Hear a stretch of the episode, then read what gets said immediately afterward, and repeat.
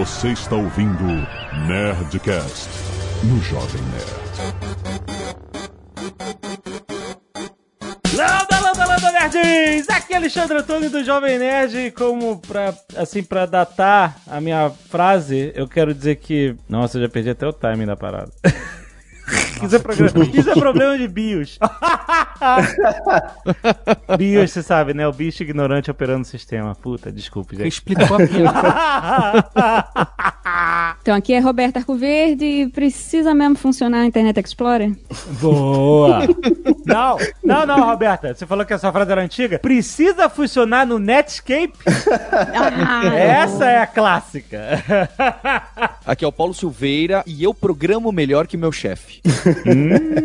Complicado, hein? E aqui é o Felipe Deschamps. Eu tenho certeza que depois que a gente vai conversar aqui nesse podcast, eu vou chegar pra dormir de noite e vai ver aqueles flashbacks desgraçados de todas as besteiras que eu falei no passado.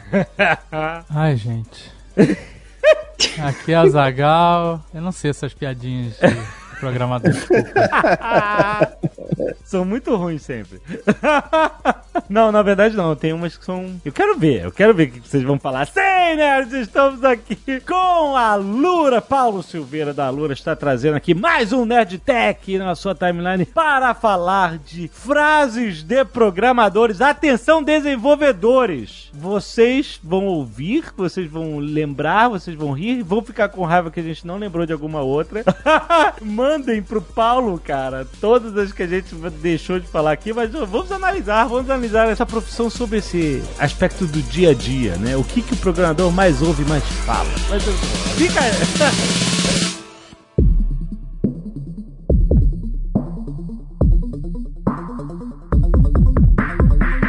Olha só, quando eu trabalhava com programadores, eu era web designer, tinha um monte de programadores. E aí tinha um mural escrito assim: Antes de você ficar feliz, já testou no Netscape? Essa, por isso que eu lembrei na, na, na introdução da Alberta isso. Porque era isso, você programava lá, quer dizer, programava, você fazia o teu site e tal, e aí pronto, testa no Netscape. Aí tava tudo quebrado. Era uma bosta. Eu sou um pouco mais nova, né? O Netscape, ah, pois é. É porque você falou que ia falar velharia? Aí eu vou fundo. Netscape eu usei, tenho a, a minha experiência com Netscape é como usuária, não como programadora. Ainda bem, porque de fato, se eu, eu lembro muito do IS6, cara. O IS6 quem desenvolvia pra web e precisava fazer sites com compatibilidade pro Internet Explorer 6 sofria muito. E se nessa época já era difícil, imagina com o Netscape. Roberta, realmente. nessa época era até fácil porque era tudo tabela. Lembra quando começou a vir o div e tinha que alinhar as coisas com o div? Div, Div, eu sou da época do Div. Era só Div, tinha um milhão de Div. Eu lembro, de, pior que eu lembro de, da época do blog. Não tinha, era tudo tabela. Tinha que fazer, eu, fazer, eu fiz o layout do meu blog. Aham. E aí eu queria fazer mais caprichado do que o padrão, né? Quis botar minhas imagens. Nunca, nunca ficou bom. Ah, tinha um pedaço que sempre ficava desalinhado. Eu mandei pro Jovem Nerd, não conseguiu resolver.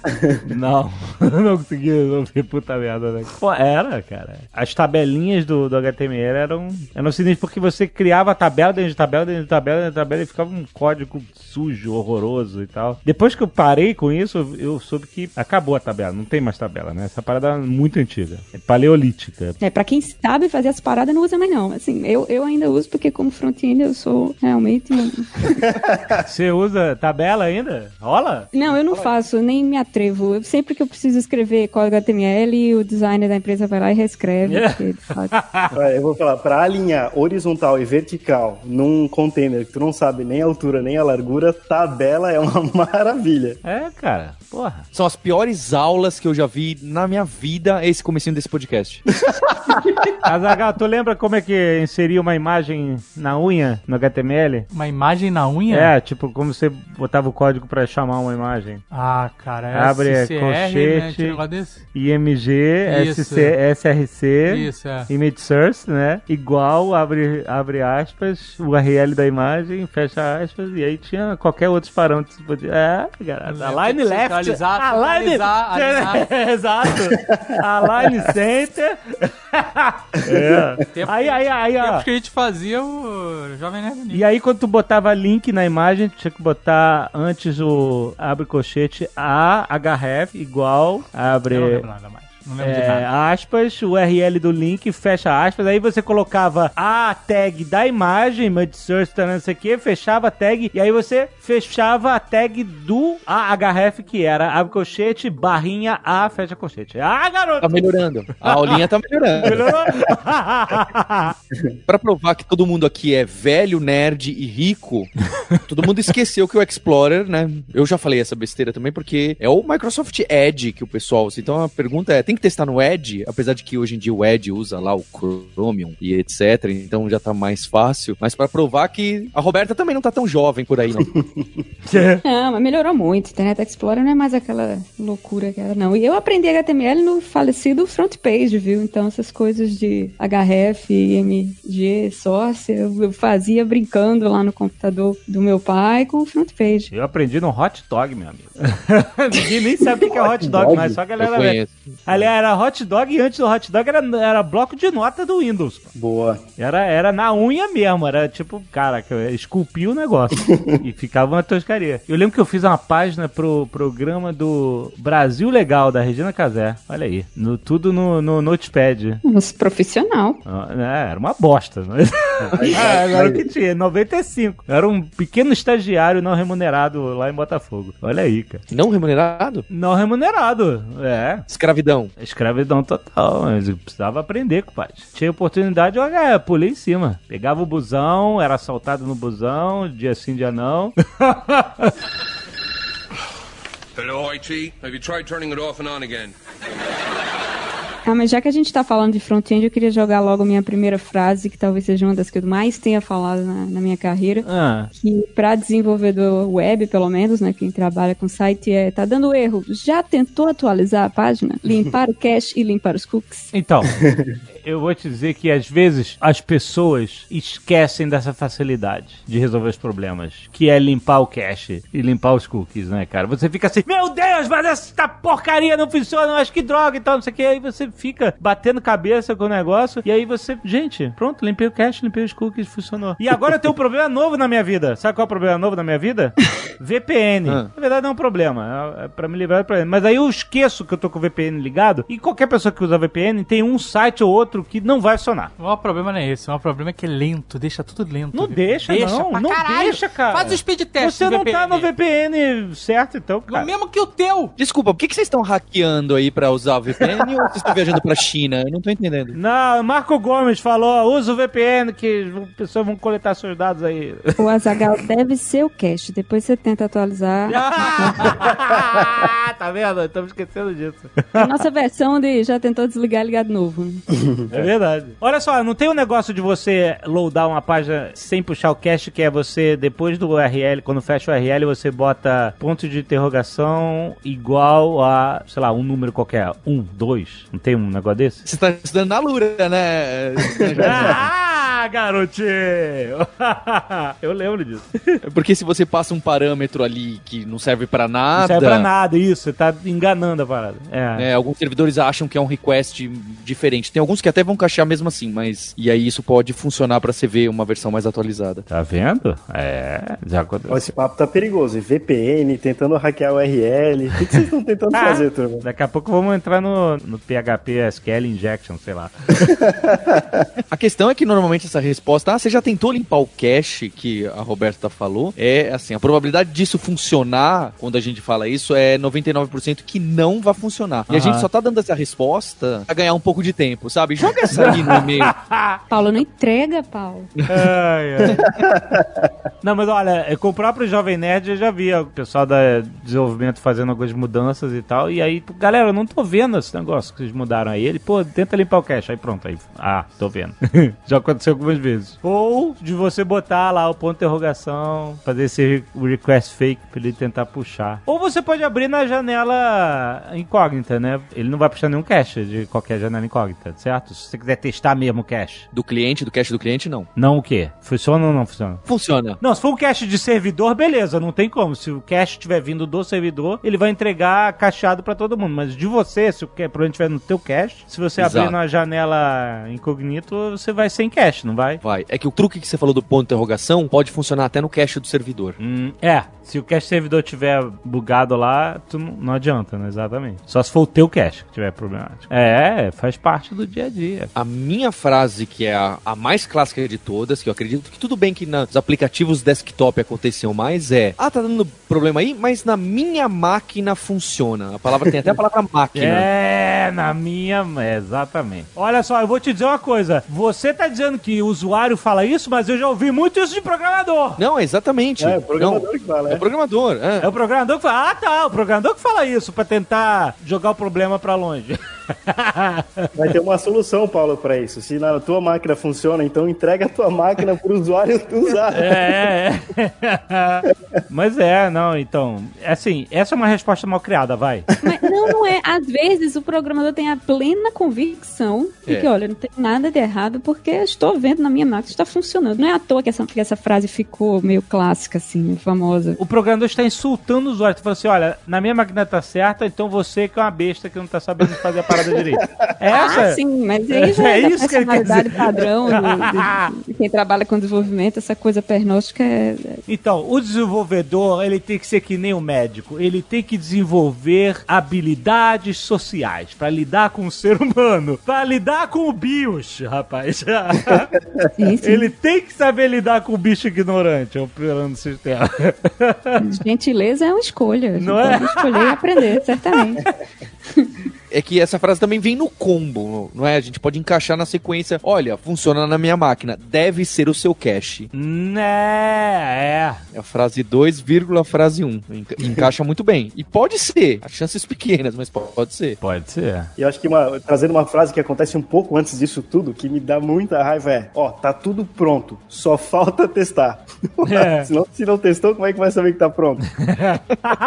é verdade. Essa é a resposta de quando fala, ah, e aquele vai pro ar quando, né? Tá pronto? Ou vocês já fizeram essa essa parte nova no site do Jovem Nerd ou aqui no sistema da Lura? Já tá pronto? Ah, não. Tá tudo pronto, só falta testar. Isso quer dizer umas seis semanas por aí.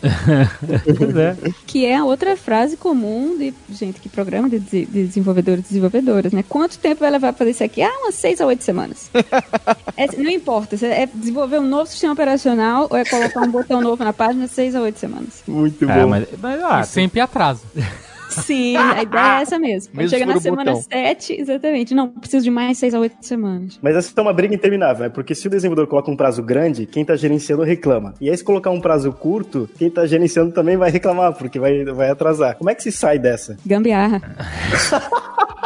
Não tem, É, não tem outro jeito. E é aquela coisa, gambiarra é aquele código temporário que a gente bota pra corrigir o erro que nunca é temporário, né? Que sempre fica pra sempre. quanto de gambiarra que, que dá pra fazer num negócio desse? Tudo.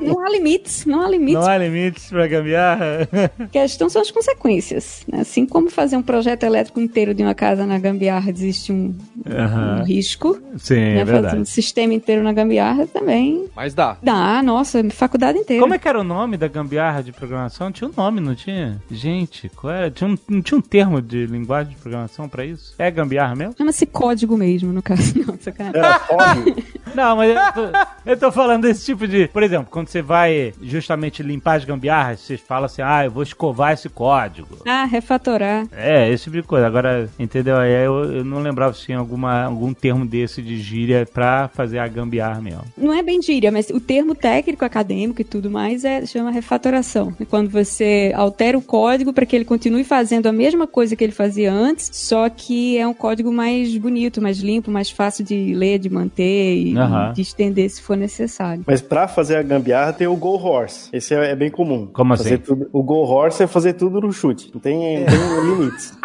Como assim? Você vai testando, ver. Funcionou? Funcionou. Então vai, segue adiante. E se funcionou, não mexe. Não mexe, não pode mexer. Mas olha só, isso não pode criar uma cadeia, tipo, ah, tu vai nessa, e aí quando chega lá na frente, fala assim, caraca, isso não tá funcionando. E aí não tá funcionando porque toda a estrutura foi feita de uma forma gambiarrística que não vai funcionar mesmo, você tem que voltar lá atrás no primeiro passo, não tem dessas? Com certeza, principalmente assim, o que a gente tem que pensar é que tem certas coisas que dá pra mudar fácil. A gente- se a gente tá levantando um prédio e a gente errou na cor, né, a gente pintou errado porque a gente tava com pressa, pô, Aham. pintar o apartamento de novo é super tranquilo. Aham. Mole. Agora, na fundação, se você fez uma gambiarra lá, pode É. colocar em risco todos os andares. É isso que Então, é assim, foda. é um baita, é um baita trade-off. Eu acho que o que é bom é entender qual é o estágio do projeto e para que, que ele serve. Se você está testando uma ideia, aí com certeza tem que fazer com o menor custo e tempo possível. Aí a gambiarra come solto. Mas se é uma, por exemplo, um sistema financeiro e aí você quer fazer uma atualização para adicionar uma feature nova nesse sistema financeiro, meu Deus do céu, toma muito cuidado. Não faz gambiarra, toma o tempo que precisar, que o prejuízo é, é infinito, né? É, eu, eu gostei do, do exemplo do Felipe com, com a pintura, porque é, se você faz uma gambiarra e ela tá relativamente isolada, então você tem o seu sistema elétrico que tem uma gambiarra, mas é naquele canto ali, você precisa mexer em outra parte, na maioria das partes você não, não precisa colocar a mão ali na gambiarra. Agora, se ela tá emaranhada no prédio inteiro, É. aí é, é aquele, a gente até chama isso de débito técnico, né? Quando você tá devendo, meu sistema tá meio, meio ruim, eu tô devendo aqui dar uma manutençãozinha nesse prédio. Então eu tô devendo esse dinheiro pro fundo predial do condomínio. E esse fundo vai, né? Ah, eu não pintei, não ajustei a eletricidade, não ajustei o elevador. Tá crescendo minha dívida. Um dia essa conta, os juros sobre juros, pega forte. E se você não mantiver essa dívida sob controle, você vai pagar caro isso aí. Eu fico imaginando que é como se fosse assim: você fez um negócio lá, meio, meio na gambiarra e tal, e aí construiu todo o resto é, apoiado nisso. Aí você, por exemplo, precisa em-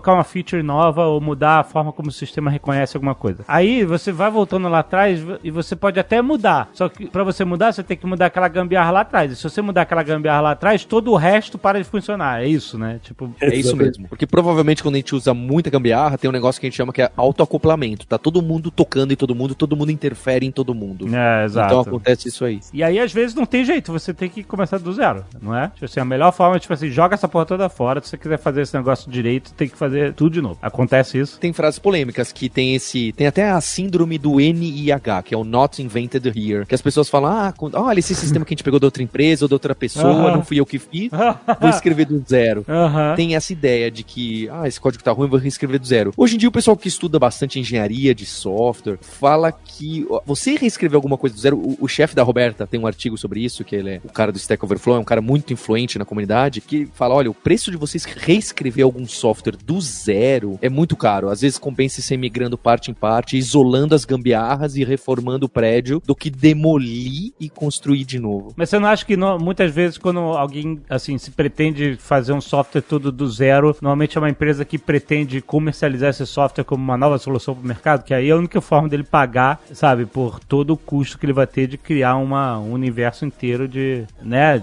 É tipo uma engine gráfica de, de videogame, sabe? Ah, a gente criou uma engine gráfica nova para esse jogo, mas a gente vai vender isso no mercado também, porque, porra, o preço de desenvolver uma engine nova é, absurdo, não vou, sabe? Não, a venda de um produto não, não vai pagar isso, entendeu? Você tem que vender como um produto pro mercado, né? Não é meio isso que acontece? Porque aí me parece que você tá até idealizando como um produto novo, né? Ah, vamos reescrever. Tem um monte de gente que pede pra gente, ah, a gente não pode usar o sistema de vocês aí da Lura para os nossos cursos financeiros, etc. Uhum. Não foi moldado pra isso. Aham. Mas a gente podia, vamos montar uma nova empresa só pra atacar esse mercado. Aham. Mas tá muito customizado pra gente, funciona pra gente. Aí nesse caso, seria uma reescrita, pelo menos parcial. Aí você tem razão. Um motivo mais financeiro, uma estratégia de novo produto. É, mas aí depende muito, assim, do, do- se o valor do produto de fato tá no código ou não, né? Então, tem coisas como Facebook, por exemplo. Se vazar o código todo do Facebook, não significa que eu posso pegar, instalar no meu servidor e pronto, vou Aham. ter um, um, sou ser bilionária, porque a comunidade é que traz dinheiro do Facebook, né? Teria que trazer todas as pessoas, pra, olha, entra no meu Facebook da. Roberta, não é? Sim, etc. sim. Mas, por outro lado, ainda assim, às vezes é necessário. A, a gente tem um dos nossos produtos, a gente comercializa instâncias privadas né, do Stack Overflow para outros clientes. E aí, é, eu lembrei que tem um pouco a ver com a pauta também, não exatamente coisas que programadores falam, mas coisas que os programadores escrevem, que programadores muito constantemente xingam em seus códigos, né? Fazem, botam os comentários. Ah, Bota de comentário, é isso? É, nossa, É. nossa senhora, palavrão. É um... Palavrão direto. Mas tá tá xingando quem? O código? O Ou... código, a vida, o mundo uma vida sacanagem. É, pois é, o mundo, as coisas que não funcionam. E eu lembro quando a gente começou a ter alguns clientes mais sérios, né? Tipo a NASA. A NASA é um dos nossos clientes. É governo, né? Governo a gente não quer pagar esses bicos. Aí a gente teve que fazer um mutirão. Limpa os palavrões desses comentários todos. Nossa, cara. Muda por outra coisa. É, é- é um hábito escondido de muitos códigos fontes aí, de muita empresa. Quando eu trabalhava em agência, designers super espertões, né? Eles colocavam, xingavam no nome do JPG, do layout. Porra, o nome do arquivo, só que mandava o arquivo internamente, né? Tipo, Ah, não tá. aguento mais essa porcaria aqui, cliente chato, puta que pariu, ponto JPG. E aí, é claro que já aconteceu do atendimento mandar isso pro cliente no e-mail anexado, né? Isso é clássico, né? É clássico. Isso é clássico da época que não tinha internet, que não tinha programação, que saía no jornal, lembra? Já saiu no jornal, é verdade. Em, Tem um caos aí. em obituário, É. essas coisas, né? Põe a foto da velha, É, põe a né? foto da a foto da velha, é. E saiu É a foto da véia. A véia da. É, putz, cara, que era excelente. Esse negócio de comentar no código é mais escondidinho e tal, porque só quem sabe vai ver, né? Mas também. Uma comunidade monstra. Não é de porra nenhuma. É verdade. É, não é não. Tem, até, Ah. tem um bot no Twitter que eu gosto muito, é arroba getlost, que é developer swearing, né? de- Desenvolvedor xingando. Que é, é um bot que fica lendo todas as mensagens de commits do GitHub, sempre que tem um palavrão eles postam. Sério, no- do tempo que a gente começou a gravar até agora foram quatro novos tweets, pra vocês terem uma ideia de volume. Peraí, como é que é Git Lost? É arroba getlost, G-I-T-L-O-S-T. E ele dá o link também pro commit que a É. pessoa fez. Ah, não, ele não- não, não dá, não dá. não, é anônimo Ah. pra preservar. Mas tem uns muito bons, tipo, works but looks like shit. Ah, eles só tweetam o xingamento que foi achado no código, é isso. Isso aí. Pra não fazer um, pra não fazer um shaming. É. Olha só. Eu lembro que saiu um relatório, alguém fez um relatório também disso que os programadores escrevem, de quantos comentários em projetos famosos, Apache, WordPress, que as pessoas comentavam hack ou gambiarra, né? A gente pode pensar que o hack é uma gambiarra. E aí, sei lá, pega o projeto Apache e tem 20 mil comentários escrito. Atenção, as próximas linhas são uma gambiarra, precisa mexer isso aqui. Pô, ajuda pelo menos. A internet roda em cima disso, em cima de gambiarras. É impressionante. Porra, macOS sucks, o cara botou no código. Porra, cara, como assim? Update fuck fuck adblock.txt. Caraca, cara. Galera escreve de tudo. Tem muito what the fuck, né? Que os caras devem, não, não devem saber o que, que tá rolando. Na lia, o cara what the fuck. Don't store the fucking passwords. Caramba. Caraca, tem um cara que escreveu aqui, I suck. o cara tá muito na merda quando o cara escreve isso no comentário do código dele.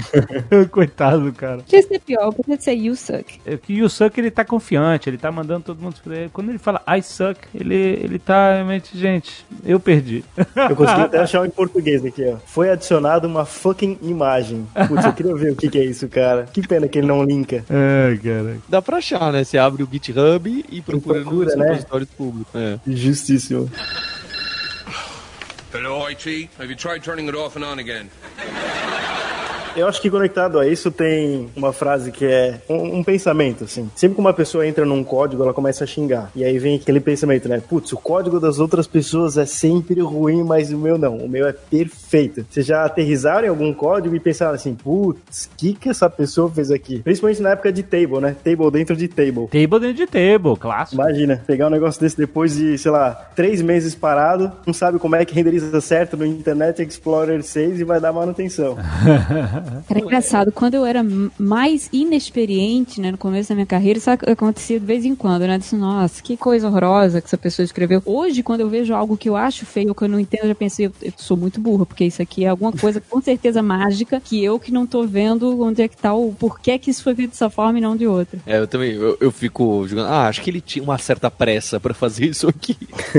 É fácil achar a cadeia de eventos dentro de um código? Tipo assim, existem facilidades maiores hoje do que antigamente? Tipo, por exemplo, ah, tô vendo que esse código tá. Onde é que tá a referência de- do que mandou fazer? Tipo, você consegue fazer esse trackback até o início pra você achar o problema? É mais fácil hoje de fazer isso ou. É bem fácil, é muito fácil se for um código que eu vou chamar de normal, clássico. É que hoje em dia os sistemas são tão malucos usando esses monte de serviços que chamam serviço serviços, ou API que chama API, ou então Uhum. ainda s- são assíncronas as chamadas. Você fala, olha, executa isso aqui. Aí daqui a um tempo alguém te devolve uma resposta em alguma outra função. Então, aí saber onde que está exatamente o erro fica um pouquinho mais complicado. Mas no código mais tradicional, hoje em dia, os sistemas, as linguagens de programação te jogam, cospem na cara. Quem chamou quem, quem chamou quem, em que linha. Hum, dá até pra saber qual variável em qual estado estava. E por isso que teve o erro. Mas o programador tem que ajudar e fazer o negócio direitinho também, né? Tem que arrumar, não pode deixar bagunçado. Não necessariamente. Não necessariamente. O Git, por exemplo, que é o, o- hoje em dia a ferramenta de repositório de, de código mais popular que tem, tem uma- uma- um comandozinho que chama literalmente git blame, né? É culpar, achar a culpa. Quem foi o culpado?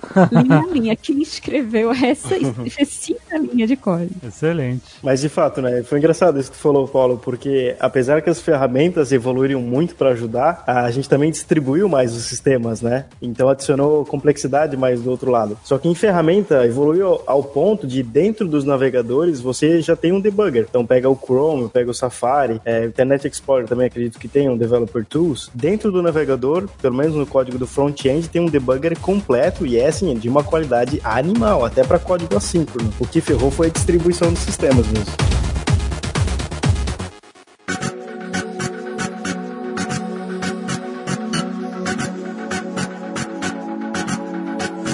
Que mais tem de frases clássicas que vocês ouvem e falam? Então, eu não ouço porque, como eu sou chefe da empresa, mas essa que eu falei na abertura, essa é uma, uma fatalidade. Então, quando eu era jovem, eu sempre olhava e falava assim, poxa, mas esse meu chefe não sabe desse assunto que eu tô falando, ou "Ó, essa minha chefe não programa tão bem essa parte do código quanto eu. E isso é um fenômeno, tá? Ainda mais os cargos né, altos de CTO, sei lá, chefe de engenharia. Então, sempre tem essa disputa de quem, né, de ego entre as pessoas que desenvolvem, pra saber quem que é melhor. Aham. E depois você vai ficando mal- um pouco mais velho e você começa a entender que eh, talvez o seu chefe, sua chefe tenha te contratado porque você é melhor que ela em, tal coisa, certo? Você não ia contratar alguém pior que você pra fazer algum trabalho, ou a sua tentativa não é essa. Então eu chamo essa de uma síndrome do chefe, que a gente gostaria que nossos chefes fossem melhores em código que a gente, sendo que muitas vezes pode ser, mas se não for, talvez o trabalho do seu chefe não seja exatamente o mesmo que o seu. O que, que vocês têm a dizer sobre isso? Olha, eu já tive um chefe que era muito, muito melhor de programar do que eu. E, putz, é foi assim, a melhor coisa que aconteceu na minha vida, porque ele sabia de todas as dores. Mas com certeza, com a empresa crescendo, um, sei lá, um CEO, por exemplo, não talvez descer no código para programar alguma coisa é, e é, conseguir carregar isso até a produção, não vai ser onde ele vai conseguir adicionar mais valor com certeza absoluta. Então, assim, é uma relação que ela vai mudando ao longo do crescimento da empresa. Mas é uma maravilha, pessoas que estão na gestão da empresa entenderem de verdade as dores de quem está programando. Isso ajuda muito. Eu já vi muito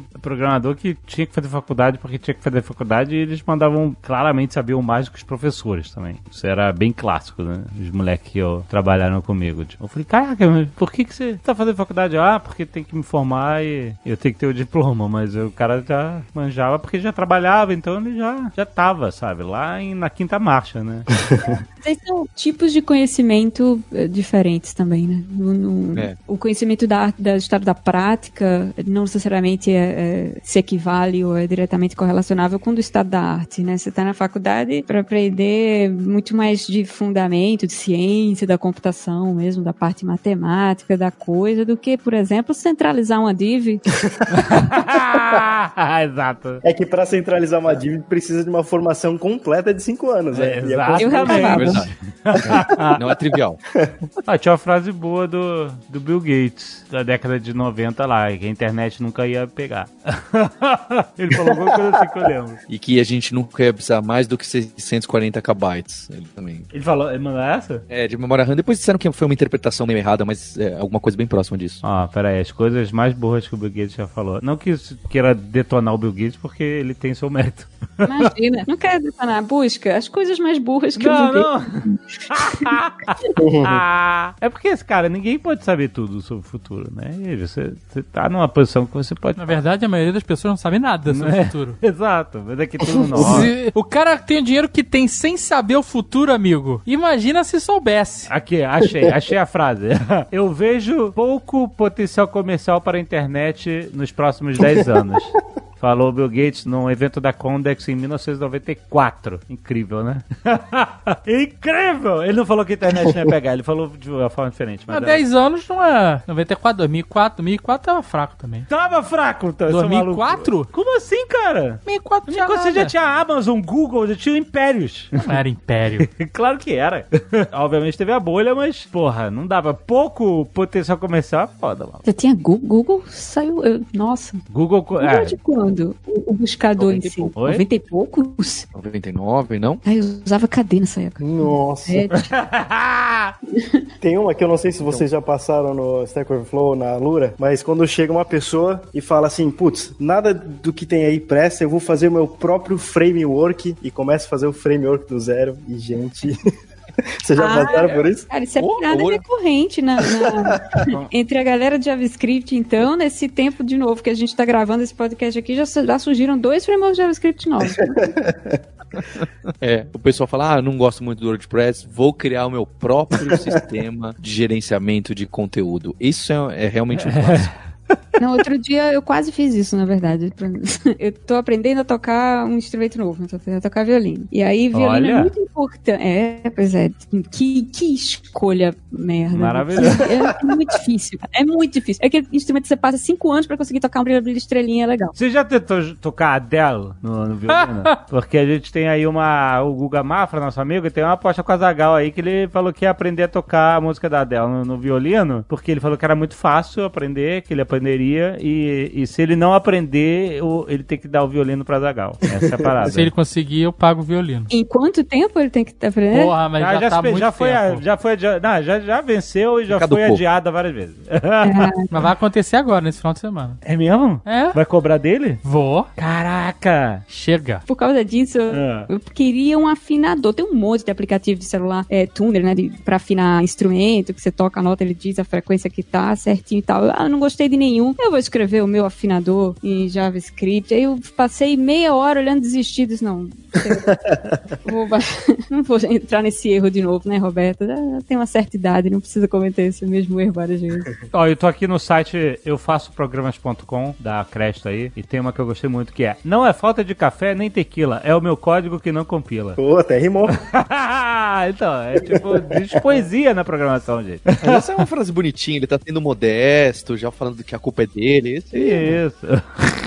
Ah, com compilação tem a clássica também, né? De que tá fazendo que não, tá, tô trabalhando, é que tá compilando, tô esperando terminar de compilar. Então, essa é uma forma de vocês também darem aquela miguelada de, de ganhar tempo? Imagine, imagine. não, que isso. Mas é.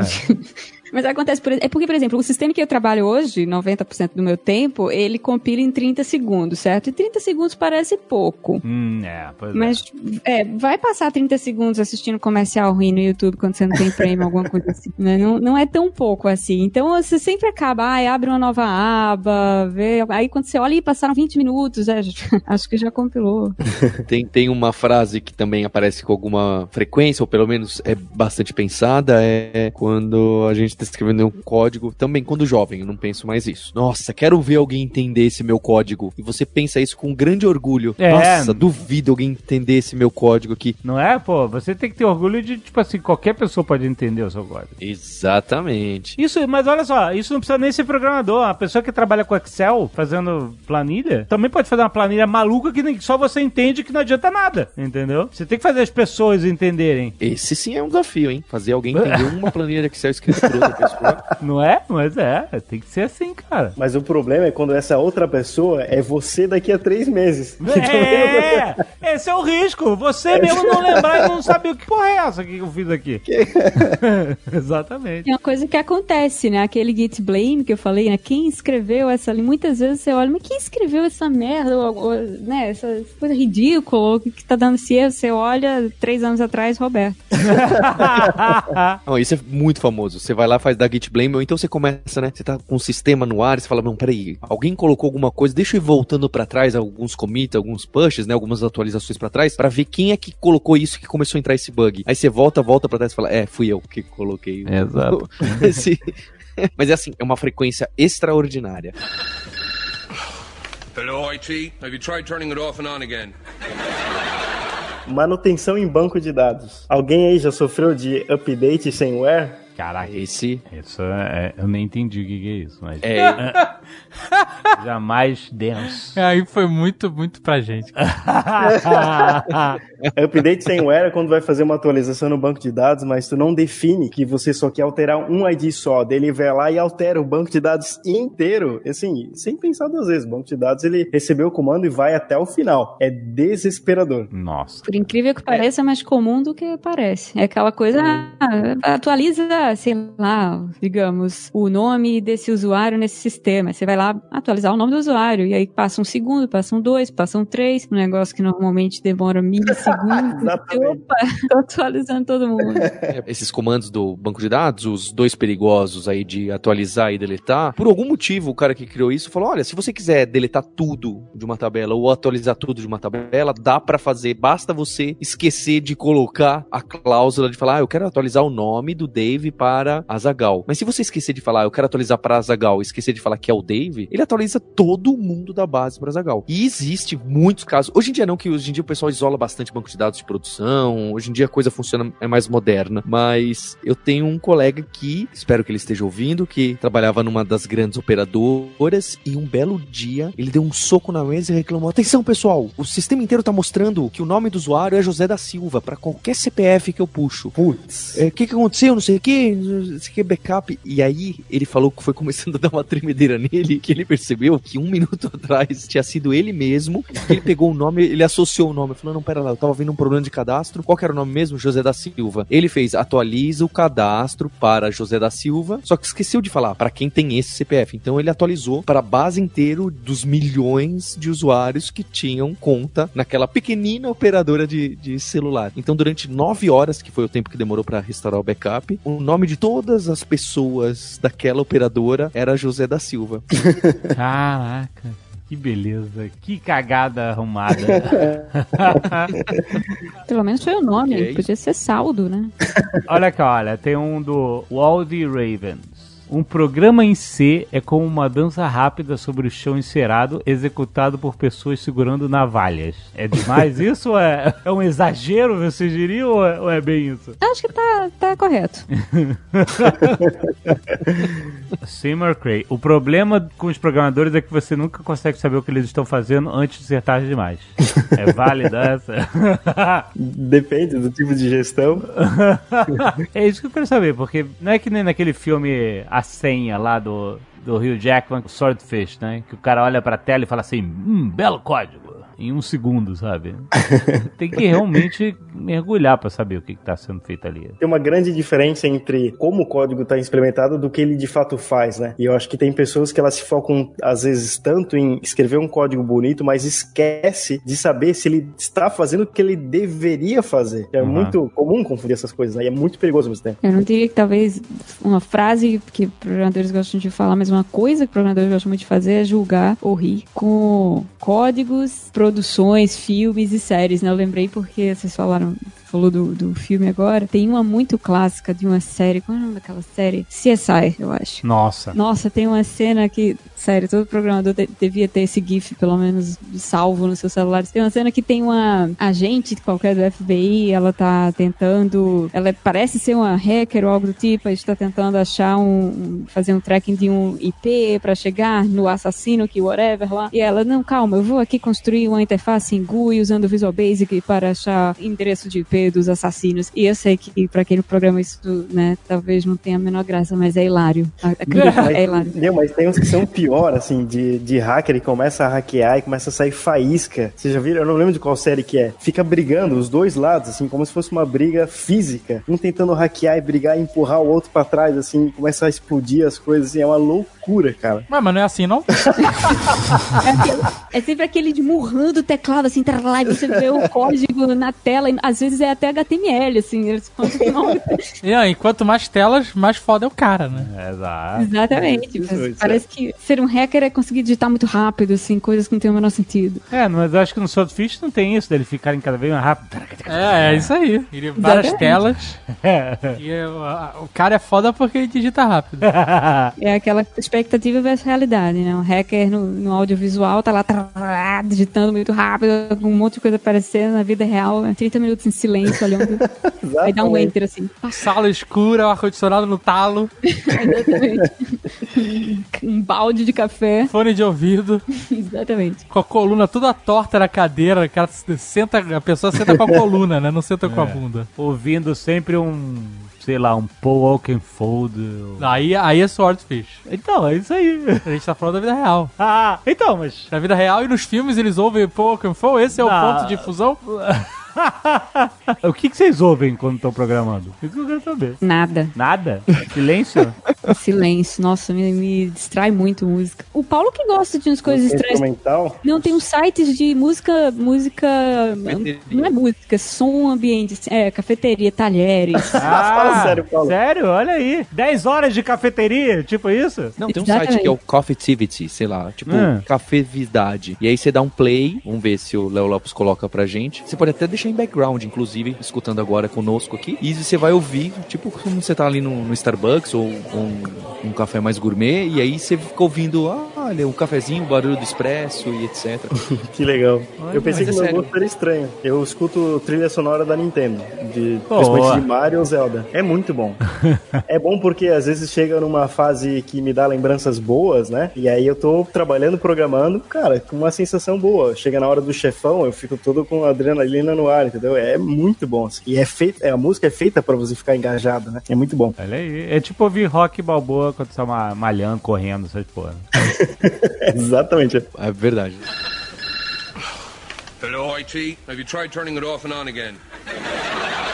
Tem o- outra frase que o pessoal coloca quando você fala ah, isso aqui, a primeira resposta é, mas estava funcionando ontem. É, essa é boa. Mas estava funcionando ontem. Não mexi em nada, né? Não mexi em nada. É, eu não mexi em nada, tava funcionando ontem. Mas olha só, eu vou te dizer, isso acontece. Isso acontece porque o universo da computação não é uma ciência. é uma parada mística que está funcionando um dia e não está funcionando no outro, não tem explicação. E é isso aí. O programa deveria quebrar, mas quebra, sem você fazer nada. Quebra, quebra. É, o velho já tava assim quando eu quebrei, né? Essa eu nunca tinha escutado. Muito bom. Ah, muito bom.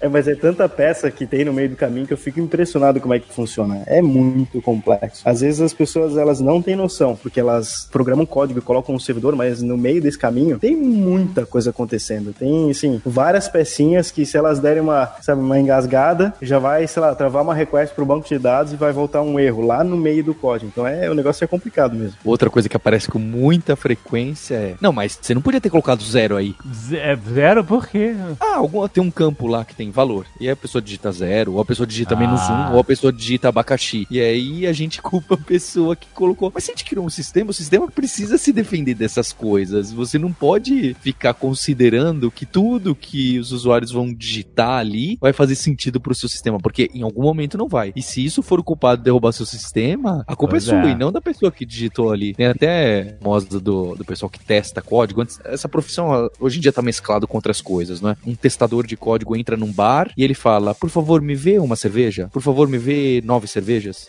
Por favor, me vê nove, nove, nove, nove, nove, nove, nove cervejas. Por favor, me vê zero cervejas. Por favor, me vê abacaxi cervejas.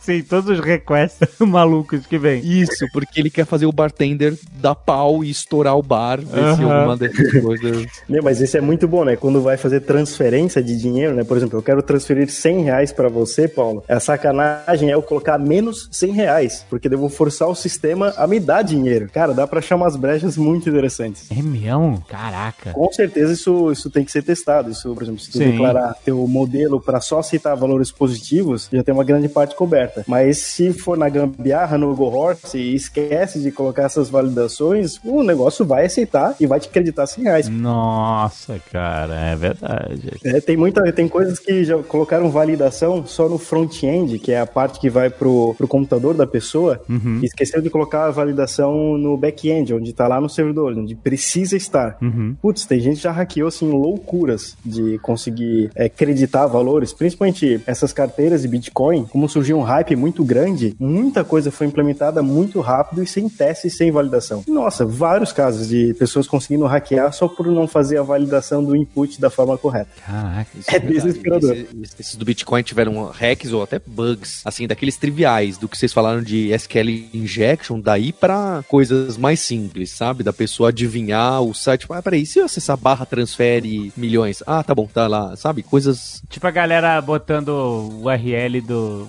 Nerdcast, tentando adivinhar qual é o, o arquivo pra baixar lá. Agora não dá mais fazer isso não, gente. Parem de fazer isso.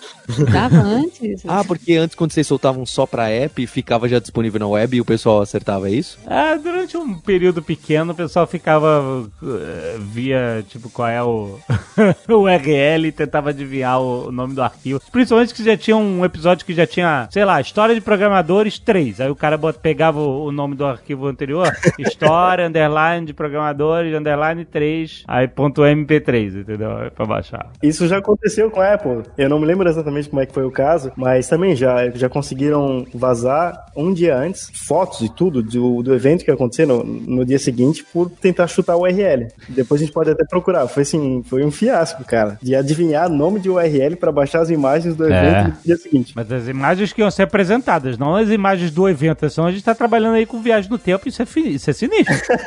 Não, esse novo produto sim, sim. Imagem do produto, né? Caraca. desesperador. É uma das URLs que mais usam pra tentar atacar o Stack Overflow é stackoverflow.com barra admin.php. Não é? E a gente nem usa PHP. Exato. É, os bots, né? É um easter egg, por sinal. Se você tentar, fica Ah, fala dica pros ouvintes. Se te- tentem, por favor, um easter egg que vale a pena. Veja o que acontece. Ah, não vamos contar. Eu não sabia que existia uma dessa. É admin mesmo ou é. WP admin? Não, admin, admin.php. Engraçado. Olha que engraçado. Que eu não vou abrir porque tem som aqui, mas tá bem curioso aqui o que apareceu pra mim. Não, peraí. Tu botou um. Tem um. Tem um easter egg aí pra galera? É um easter egg. não acredito. Que isso, cara? É é aleatório. Cada vez que você vai, vai abrir uma coisa diferente. É, abre um vídeo diferente. É verdade. vez eu fiz uma palestra, eu fui inventar de falar isso. Um easter egg, cara, pior decisão que eu fiz na palestra. Porque todo mundo parou de prestar atenção, começou a olhar pro É. celular. E os vídeos são 10 horas de duração, Tem então. um vídeo aqui do Trolloló de 10 horas. Trolló. Lembra do Trolloló? É.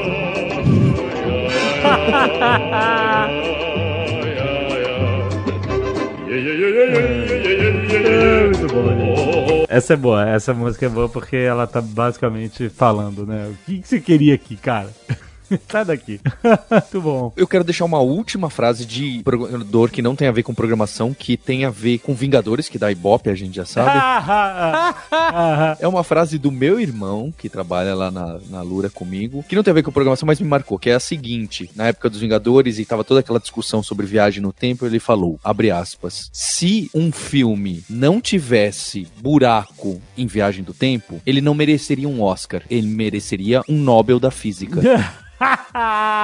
boa. Caraca, foi muito É bom boa. mesmo. E é verdade, né?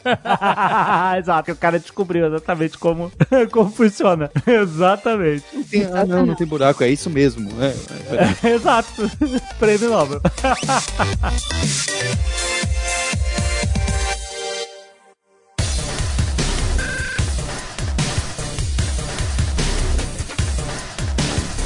Bem, Paulo. Aproveitando essas frases maravilhosas que todo programador vive, ouve e, e- e diz também para tentar empurrar com a barriga os problemas. o que temos para oferecer da Lura para os nossos queridos ouvintes? A primeira é uma grande novidade que a gente lançou uma websérie no YouTube da Lura que chama hipsters.tube. Olha aí! Fale mais sobre isso. Onde que foi gravado? O cenário é meio meia boca, mas tá muito bonito. é lá no Nerd Bunker, é brincadeira. Ah, muito bom! Foi uma ideia, inclusive, junto com a Zagal e com o Luquinhas, que costuma gravar com eles, de, de fazer lá. Ficou muito bonito, é, quase tão bom quanto um Nerd Office. Já. Meu, o Luquinha é foda. Ficou animal, ficou bom. É, ficou bem legal. Tem episódio com o Felipe, tem episódio com a Roberta. E é justamente pra quem tá. A gente fez com um papo mais pra quem tá começando com tecnologia, quer tirar algumas dúvidas. Então, desde o que, que é banco de dados SQL, o que, que é Java, ou se você precisa fazer faculdade ou não, como que funciona trabalhar com programação. É, são umas conversas com algumas piadas boas, outras piadas nem tanto. E fica aí então convite pra você conhecer. Tá lá no, no youtube.com barra alura. Muito bom. E o cenário ficou perfeito, né, com o nosso super computador Matrix da Sentinela atrás. Oh, tá muito maneiro, cara. Ficou muito bom. Bem legal.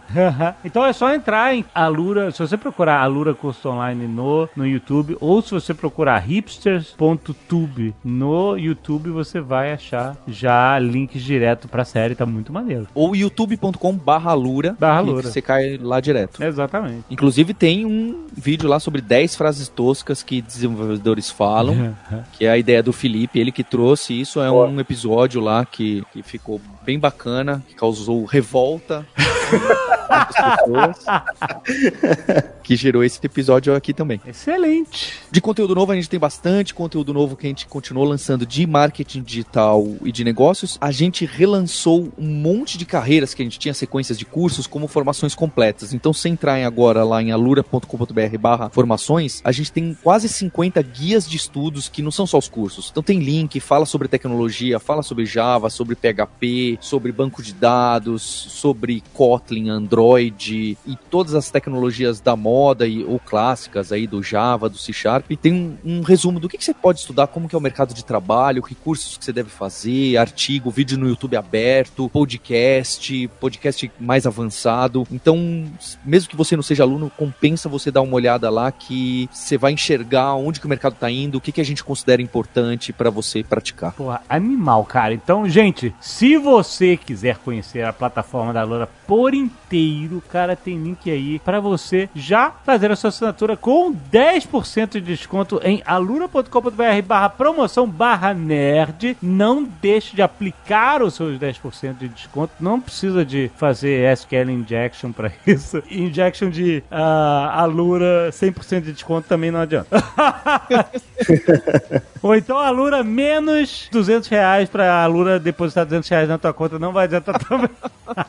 Mas, cara, vale a pena porque, cara, é muita coisa. É muito conteúdo. Você tem acesso a toda a plataforma de uma vez só pra você escolher. É, cara, de maneira que a Lura não tem só um acervo gigantesco de cursos em vídeos agora e podcasts, mas tem sempre coisa nova. Né? Então, tipo assim, você pode já gastar todo o tempo do seu, seu ano todo estudando o acervo da Lura e você, quando terminar o acervo, você não vai terminar, você vai estudar só o que te interessa, mas sempre vai ter coisa nova pra você, sabe, aproveitar. Então, realmente, a plataforma é muito completa, vale a pena você conhecer. Vai lá em alura.com.br barra promoção barra nerd, já faz essa troca com 10% de desconto. Rapaz, certo? Certo, valeu. Até mês que vem, galera, com mais um Nerd Tech!